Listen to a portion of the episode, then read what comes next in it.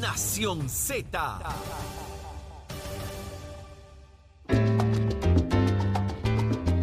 Regresamos Puerto Rico 6:35 de la mañana Nación Z en vivo desde los estudios Ismael Rivera de tu emisora nacional de la salsa la que te lleva al Día Nacional este próximo 19 de marzo que vamos todos para allá para el Irán Bison ya usted lo sabe a disfrutar del Día de los Salseros del Día Nacional la salsa, pero vamos de inmediato a abrir las líneas telefónicas en Gabriel me está molestando. 787 Gabriel me está molestando y es temprano. Oye, oye, Bendito sea Dios.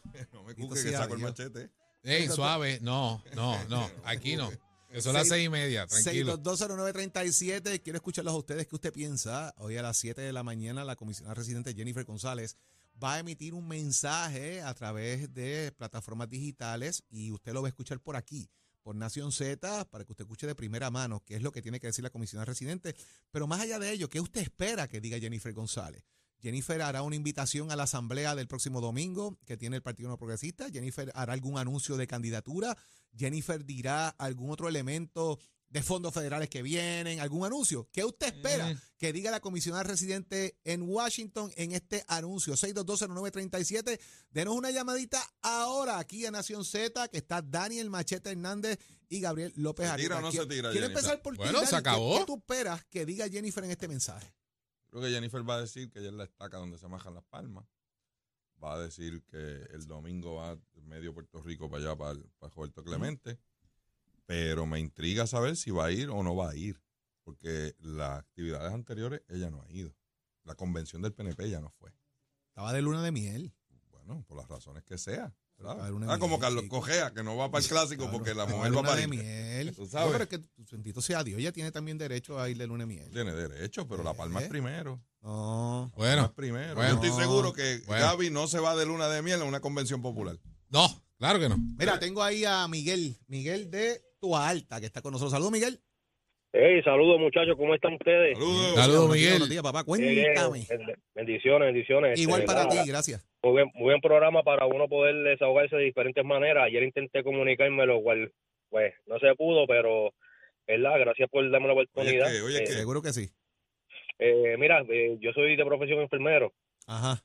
Eh, pienso, ¿verdad?, que hay muchas partes, muchas profesiones por las cuales aquí en Puerto Rico queremos implementar muchas cosas que vienen de afuera, queremos implementar muchos trabajos que vienen de afuera, queremos implementar muchas culturas en cuestión de todo tipo que vienen de afuera, pero creo que lo más importante es qué incentivos, qué beneficios y qué que pueda darle al pueblo la igualdad que hay en los Estados Unidos, ¿qué puedes traer que no está viendo, verdad? Incluyendo lo que es más importante, que suben los precios, suben todo lo que viene con, que tiene que ver con el IBU, pero el, el, lo, el salario siempre se queda igual. Entonces yo veo profesiones, ¿verdad? Incluyendo la que yo estoy, que te dicen, mira, aquí estamos implementando esto de tal asociación, de tal institución que viene a ser una, una parte, ¿cómo se puede decir? Asociado, ¿verdad? Por decirlo así, a, a, esta, a esta labor,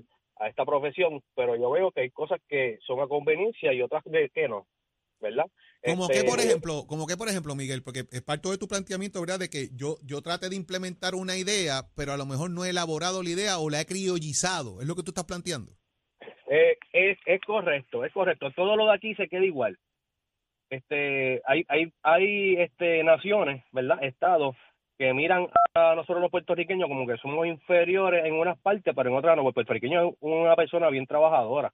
Este, correcto. perdonando, ¿verdad? Que ustedes están ahí en, en la, en la rama de lo que es la, la publicidad. Y bueno, nosotros estamos trabajando públicas. también, Miguel, ¿qué pasó? Eh, Sí, no, no, seguro, pero no, no, no, yo y lo respeto, ¿verdad? Porque tienen parte que, que tienen razón, tienen diferentes opiniones, pero yo creo que en verdad la parte trabajadora, ahora me voy a explicar, la construcción, los guardias, el departamento de, de la salud, todas esas profesiones con- conllevan un esfuerzo y un sacrificio mucho más que algunas partes, ¿verdad? El trabajador que está debajo del sol, el, el Y hay enfermero que quienes está reciben más beneficios que hacen quizás un esfuerzo menor a los que hacen otros.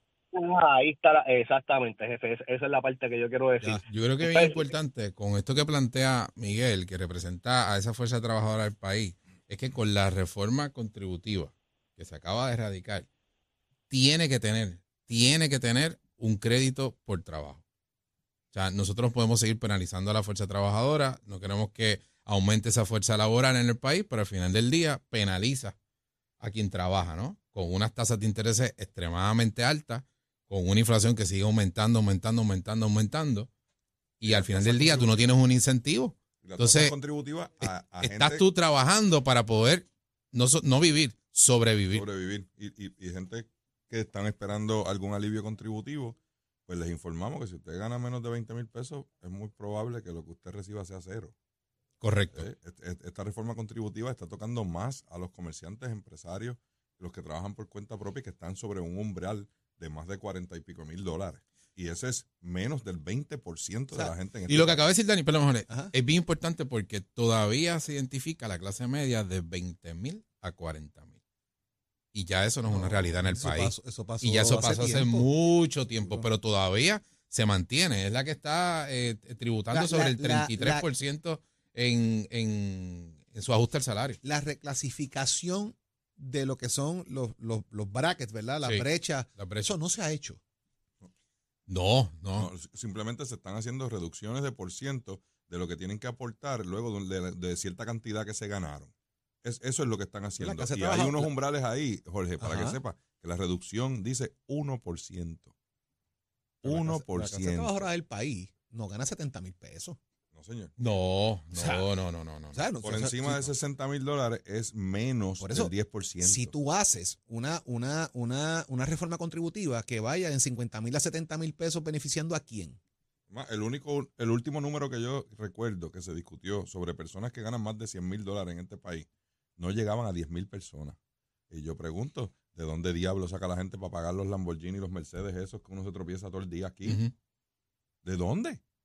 Pues tienes un problema también de evasión entonces, de Bueno, falta de es- por información. supuesto. problema por de evasión supuesto. serio, la gente no está sacando la información correcta, están faltándole al Estado. Y de una economía medida. subterránea que todavía no hemos podido Está ahí, coger. está ahí. Todavía, aún con el IBU, que se discutía de que como Sí. tienes que, Y que con el pagar cada PUA, vez que y con el PUA, porque la gente se tuvo manera. que inscribir para recibir esos chavos. Que eso Sí. también es un punto. Sí, se- sí, tuvieron que entrar, ¿verdad? Eh, eh, a- a la- Formalizar, a la- formalizar. Formalizarse, esa es, la, esa es la palabra. Pero aún así, tenemos mucha gente por debajo del radar, porque, y, y, oye, y la, y la gente incluso se molesta. Yo recuerdo cuando em- empezaron a cobrar el IBU en las, en las tiendas estas de internet, en Amazon y en toda esta cosa, la gente protestando y peleando. Ah, también me van a cobrar por... Pues, Pero es que ese es el deber. Yo, yo creo que no hay una seriedad sobre la responsabilidad contributiva y a la verdad que la carga está mal distribuida. Hay gente Ese ganando muy poco, pagando demasiado. Y, y no solo es pagando demasiado en la planilla, porque Sí. pagan el mismo IBU que paga el que se gana 200 mil pesos. Y, y muchas veces consumen hasta más. Es- esa es la realidad. Yo creo que estamos en una, hay una buena oportunidad ahora con la reforma contributiva, así que yo espero que, que pueda salir un gran proyecto sobre eso. Tengo esperanza. Vamos a ver qué pasa con eso. Óigame, eh, pendiente todo el mundo al mensaje que va a dar la comisionada residente en Washington, Jennifer González, en unos minutos. Lo va a escuchar por aquí, por Nación Z. Pero, pero, antes, óigame, por ahí viene un supuesto aumento en la factura de energía eléctrica. Eh, Ay, hay un, grupo de organizaciones civiles también que están diciendo, espérate, espérate, aguanten esto porque nos van a seguir eh, facturando. ¿Dónde están Vamos los nos- industriales? ¿Dónde está la Cámara de Comercio? ¿Dónde está el Centro Unido de Tallistas? ¿Dónde están esos economistas haciendo esas esa, eh, eh, ¿verdad? Este, variables y esos cálculos de proyección de cuánto le va a costar eso al negocio? Y, y no es que queremos el maletín de lágrimas como siempre pasa, sino queremos saber, sí, sí, porque no es que me diga, pues, pues vamos a tener que cerrar. No, pues sabemos que hay gente que, no- que, no, van- que no van a cerrar. Es que las cosas van a estar más caras y queremos ver esas proyecciones. Eso va ¿Cuánto y más eso- y eso nos va a costar en la tienda? Sí. No solo, no solo en el bill de luz, en la tienda, ¿cuánto más nos va a costar ese aumento? Vamos a ver qué nos tiene que decir el licenciado Rolando Emanueli, quien nos va a contar qué está pasando con las manifestaciones que se están dando sobre lo que puede ser el posible aumento de la factura de luz. Licenciado, buenos días. Muy buenos días, un placer estar ahí con ustedes. Licenciado, manifestaciones en contra del posible aumento de la factura de energía. Cuénteme. Bueno, lo que ocurre es que la Junta le está proponiendo eh, a los bonistas pagarle 5.4 billones de dólares por la imposición de un cargo fijo a todos los que estén conectados a la autoridad y un cargo que va a depender del consumo que es demasiado oneroso, que la economía, los consumidores, los residenciales, nadie va a poder aguantar ese cargo y como ustedes anticipan antes de yo entrar, pues va a haber un impacto económico significativo porque todos los negocios requieren de energía eléctrica y esto va a generar también una inflación, porque si a ti te aumentan los costos tres mil dólares en un negocio, por ejemplo, porque podría ser que el aumento sea de tres mil dólares, pues tú le vas a tener que pasar ese aumento a los consumidores aumentando los precios y eso va a generar obviamente un proceso de inflación que va a complicar mucho más la, situación aquí en Puerto Rico. Licenciado, ¿cuánto, la Junta, qué por ciento de, del dólar es que se le está pagando a los bonistas? Usted nos da el número de 5.4 billones para pagarle. ¿Qué es eso? ¿70, 65 centavos de dólar? ¿Cuánto es eso? No, eso es 50%. Lo triste de esto es que la Junta, en un pleito que lleva contra los bonistas, está alegando que lo único que los bonistas tienen derecho es a 16 millones de dólares que no tienen garantía, que no pueden ir contra los fondos ni los ingresos de la Autoridad de Energía Eléctrica. Ese caso no se ha resuelto, pero los planteamientos que hace la Junta son sólidos. Entonces tenemos a una Junta diciéndole a la jueza, los bonistas solamente tienen derecho a 16 millones, pero cuando radica el plan de ajuste de la deuda, le ofrece 5.4 billones de dólares, una cantidad eh, exagerada. Mira, el economista principal de la Junta, Andrew Wolf, en el 2018 hizo una declaración jurada en donde decía que si la energía eléctrica se ponía más cara que 21 centavos por kilovatio hora, iba a haber una espiral descendente en la economía, es decir, una hecatombe económica. La, la energía eléctrica en Puerto Rico oscila entre 27 y 30 centavos, dependiendo de los ajustes trimestrales que se hacen. Y ponerle encima de eso, imagínate que está a 27, ponerle encima de esto, este aumento, va a implicar que va a estar por encima de 30 centavos y eso va a ser realmente muy dañino para la economía y para la gente en Puerto Rico. Licenciada Manuel, y le habla Gabriel López Arrieta, buenos días. Eh, le, buenos días. Le pregunto, ¿qué, alternativas tendríamos entonces? O sea, ¿qué usted entiende que va a estar ocurriendo finalmente? Eh, ¿Se va a estar pagando ese aumento? ¿Qué puede estar haciendo la Junta? Eh, la jueza igualmente. ¿La jueza puede decidir antes de, de que se resuelva el caso? Mira, eh, hay varias alternativas de, lucha ¿verdad? y de trabajo. Está en la calle, obviamente, la presión política sobre la Junta de Control Fiscal y sobre las ramas de gobierno de Puerto Rico. Está el caso eh, de los bonistas, pero el problema es que aunque la Junta gane el caso de los bonistas, como quiera le ofrece los 5.4 billones de dólares.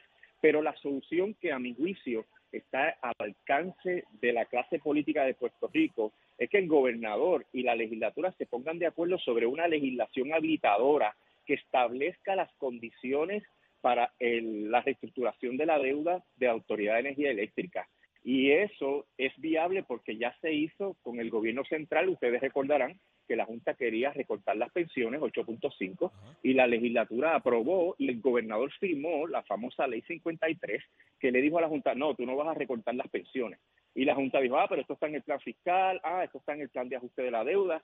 Y como la sección 314B de promesa le, le permite a la legislatura establecer legislación habilitadora, la Junta tuvo que entrar por el embudo y tuvo que aceptar. ¿Y aún sería viable en este, en este momento, en esta etapa? Sí, no es tarde porque ese requisito de la legislación habilitadora, la jueza lo tiene que mirar en julio, en la vista de confirmación.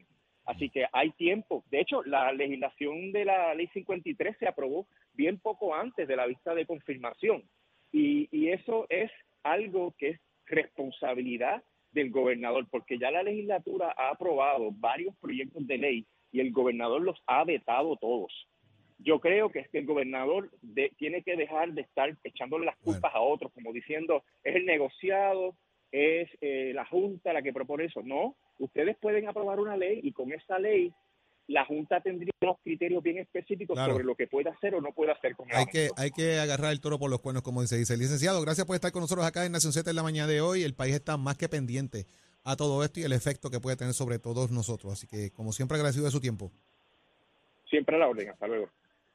Mis amigos, ya usted lo escuchó aquí en Nación Z, te enteraste primero de lo que puede estar pasando, así que muy pendiente el país a todo esto. En breve por ahí estaremos pendientes de lo que tenga que decir la comisión residente en Washington. Te vas falta poco, falta poco. Z, que lo vas a escuchar en vivo, pero antes vamos a ver qué está pasando en el mundo deportivo con el que más sabe, el que habla de deporte tempranito, Tato Hernández. Tato, cuéntame.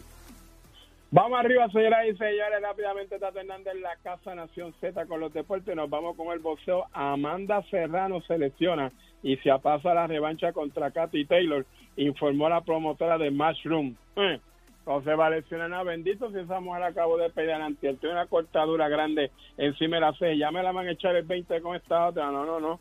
Hay que cogerlo con calma. Vamos a pedir esa nueva fecha para entonces venga Amanda y le meta las manos bien metidas a esta para que coja sueño y sude sí va a ser ahí en Dublín, Irlanda, y será aplazada. Prontamente se van a reunir estas dos organizaciones para así entonces nosotros saber cuándo es la nueva fecha para esta gran pelea. Amanda no le tiene miedo, lo que yo sé es que ellos quieren ir, óyeme, 100% porque con ese cantazo encima la deja en menos de un mes no se cura, después se abre de nada. Así que yo te estoy hablando claro y preciso. Nación Z, somos de Puerto, usted se entera aquí con los pisos de Metescoles que ya Empezamos la matrícula para mayo 787-238-9494, 787-238-9494. Merachero, it Únicos enviándote gratis la licencia del auto. Al renovar tu marbete, escoge ASC. Buenos días, Puerto Rico. Soy Emanuel Pacheco Rivera con la información sobre el tránsito. Ya se está formando el tapón en la mayoría de las vías principales de la zona metropolitana, como es el caso de la autopista José Diego entre Vega Alta y Dorado y entre Toa Baja y Bayamón y más adelante entre Puerto Nuevo y Atorrey.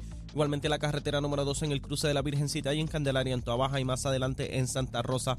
La PR5, la 164 y la 167 de Naranjito, así como algunos tramos de la PR5, 167 y 199 en Bayamón. Además, la avenida Lo Más Verdes entre la American Military Academy y la avenida Santa Ana, la 165 entre Cataño y Guaynabo en la intersección con la PR22, así como el expreso Valdoriotti de Castro desde la confluencia con la ruta 66 hasta el área del aeropuerto y más adelante, cerca de la entrada al túnel Minillas en Santurce el ramal 8 y la avenida 65 de Infantería en Carolina, el expreso de Trujillo en dirección a Río Piedras, así como la autopista Luisa Ferré entre Montelledra y el Centro Médico y más al sur en Caguas y la 30 entre Juncos y Gurabo. Ahora pasamos al informe del tiempo.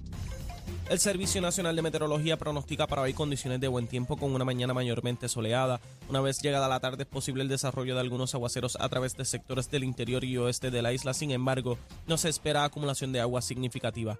Los vientos estarán del noreste de hasta 8 millas por hora, mientras que las temperaturas rondarán en los bajos 80 grados en las zonas costeras y en los medios a altos 60 grados en las zonas montañosas. Hasta aquí el tiempo, les informó Manuel Pacheco Rivera. Yo les espero en mi próxima intervención aquí en Nación Z, que usted sintoniza por la emisora nacional de la salsa Z93. Próximo, no te despegues de Nación Z. Próximo. Allá en Humacao, Toñita, tómate el café temprano que por ahí viene a hablar Jennifer González y te vas a enterar aquí en Nación Z, en vivo y en directo, de qué tiene que decirle al país. Y después, la doctora Conte Miller, qué está pasando en el Instituto de Ciencias Forenses por aquí, por Nación Z.